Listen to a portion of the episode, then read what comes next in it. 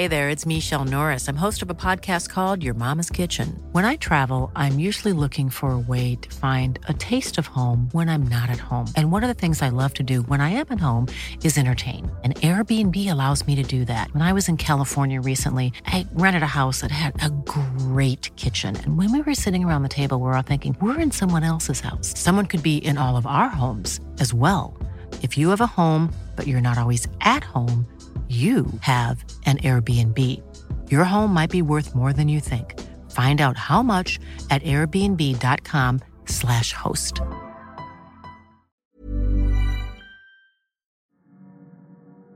Llegó la fecha para recibir al padre.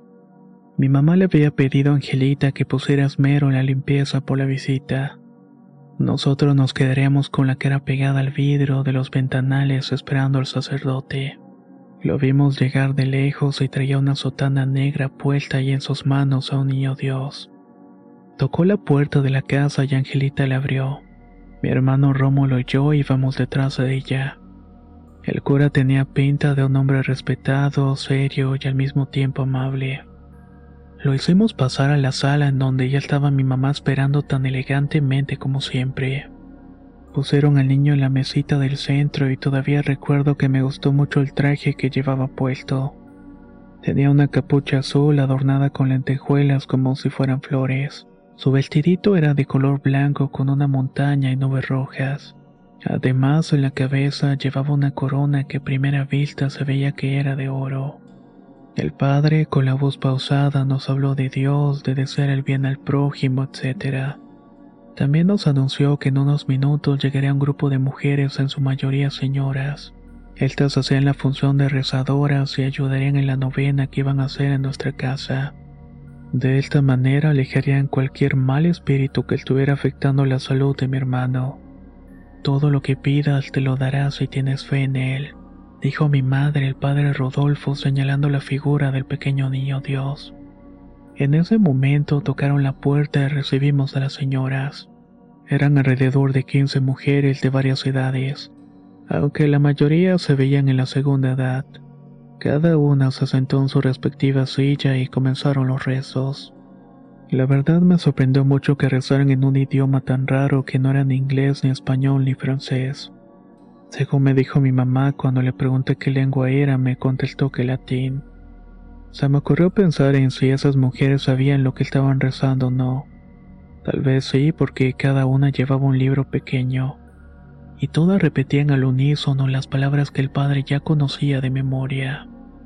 La figura necesitaba estar en la casa por los nueve días del novenario.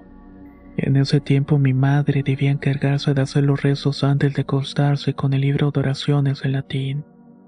Esto para que el niño Dios pudiera actuar y obrar en nuestra casa. Como siempre a la hora de cenar mi padre aparecía con nosotros. Esta fue una tradición que mantuvimos por muchos años. Mi mamá le enseñó la figura, pero él le dio lo mismo.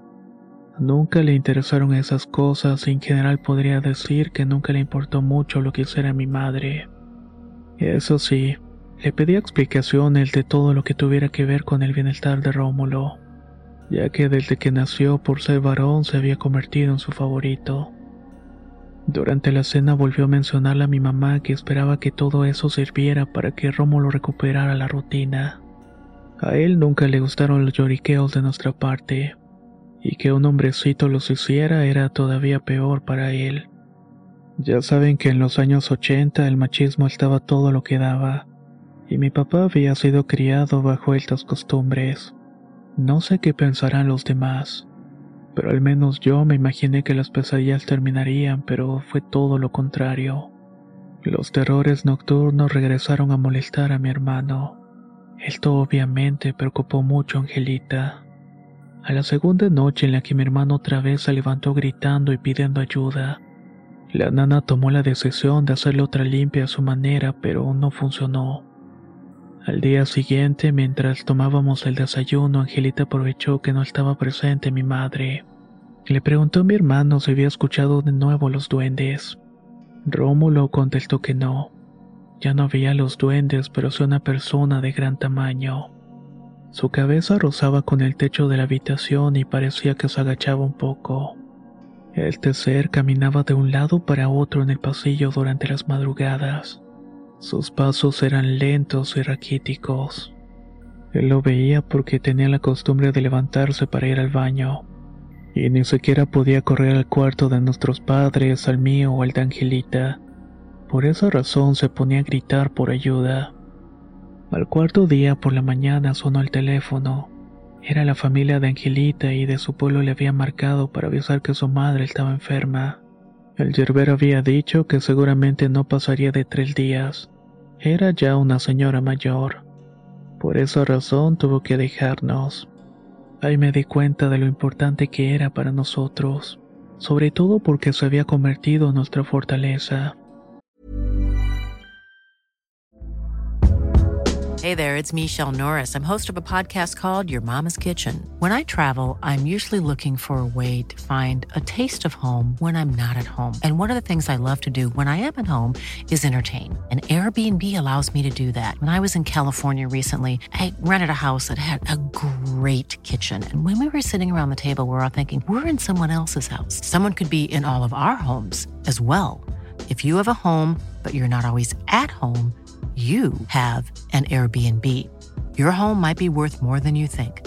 Find out how much at airbnb.com/slash host. Ready to pop the question? The jewelers at BlueNile.com have got sparkle down to a science with beautiful lab grown diamonds worthy of your most brilliant moments. Their lab grown diamonds are independently graded and guaranteed identical to natural diamonds, and they're ready to ship to your door. Go to Bluenile.com and use promo code LISTEN to get $50 off your purchase of $500 or more. That's code LISTEN at Bluenile.com for $50 off. Bluenile.com code LISTEN.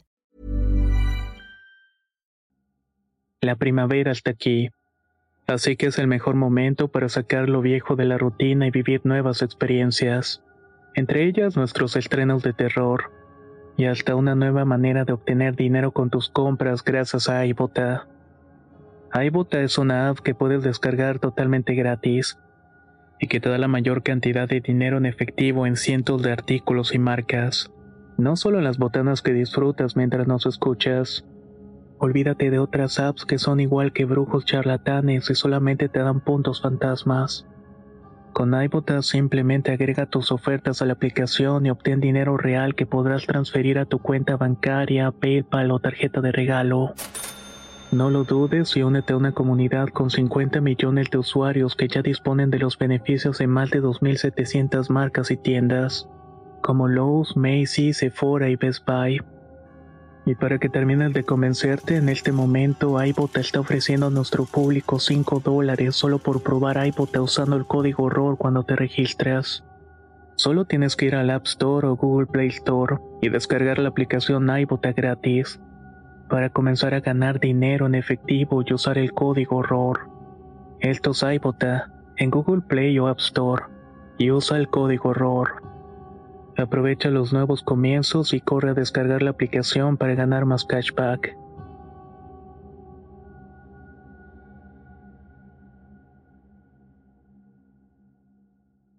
Justamente dos días después regresó aliviada de que su madre había mejorado y la había dejado en el pueblo un poco más estable. Lo primero que hizo fue preguntarle a Rómulo cómo se sentía y no hubo cambio. En esas noches de ausencia siguió viendo al hombre alto con las manos delgadas y los pies esqueléticos. Sin embargo, la última noche no se manifestó el hombre alto. Más bien mi hermano escuchó como si un niño pequeño corriera por su habitación. Rómulo levantó la cabeza desde la cama y vio que en la puerta de su ropero se asomaba un niño que se movía lentamente. No era el hombre alto, pero se movía como la misma persona. Yo imaginé que lo hacía como los muñecos de las películas en stop motion. La angustia de Angelita le ayudó a atreverse a hablar con mi madre sobre lo que estaba pasando. Ella, con un tono de molestia, le respondió que estaba hablando con el padre Rodolfo sobre los terrores nocturnos de su hijo. El padre le dijo que eso era normal porque la lucha espiritual se estaba llevando a cabo en la casa. Por esa razón era vital seguir con las oraciones. Mi mamá nunca dudó ni siquiera un poco de las palabras del padre, más que nada porque se sentía parte de aquel grupo de mujeres. Por fin sentía que ya le habían aceptado por completo en esa clase social de apariencias y amistades falsas. No había duda que estaba completamente cegada por la aceptación de otros y por su misma soledad. Claro que para Angelita todas las advertencias del padre le valieron un comino. Lo que hizo fue marcarle por teléfono a una amiga suya que no vivía tan lejos de la casa.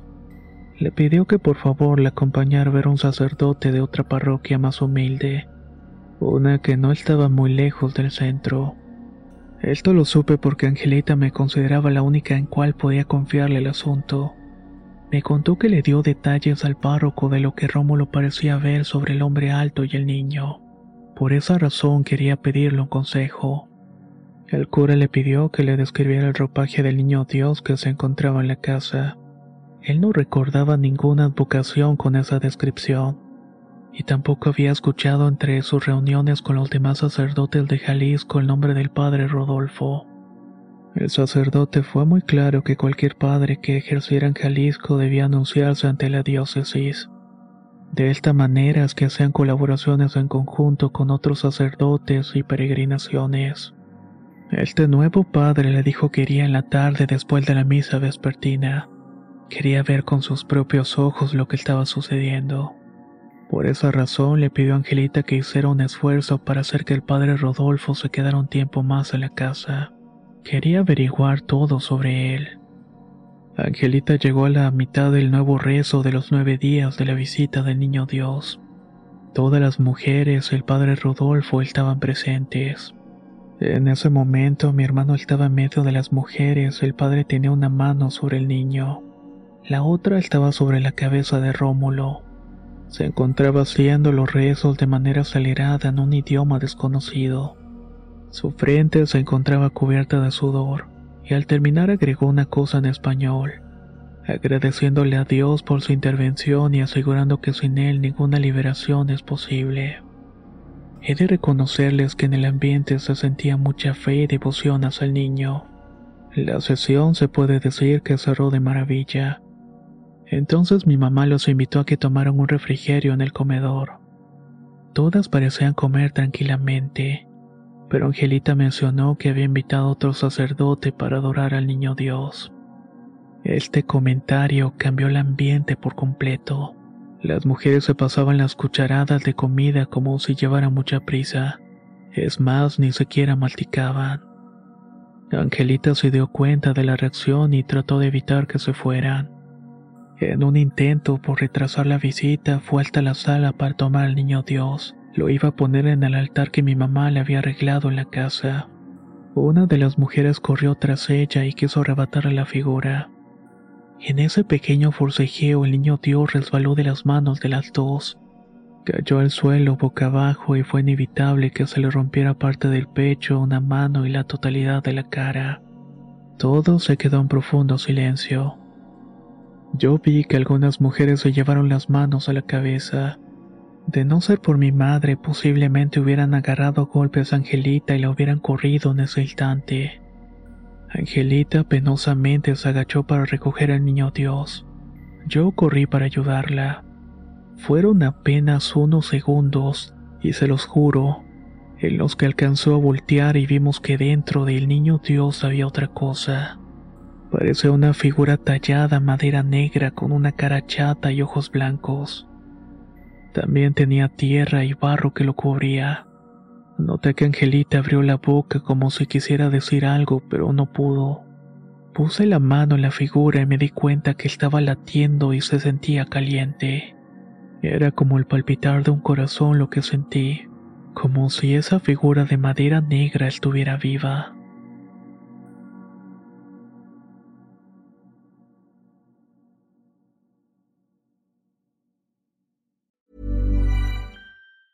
Hi, I'm Daniel, founder of Pretty Litter. Did you know cats tend to hide symptoms of sickness and pain? I learned this the hard way after losing my cat, Gingy. So I created Pretty Litter, a health monitoring litter that helps detect early signs of illness by changing colors, saving you money and potentially your cat's life. Pretty Litter is veterinarian developed, and it's the easiest way to keep tabs on your fur baby's health right at home. Go to prettylitter.com and use code ACAST for 20% off your first order and a free cat toy. Terms and conditions apply. See site for details.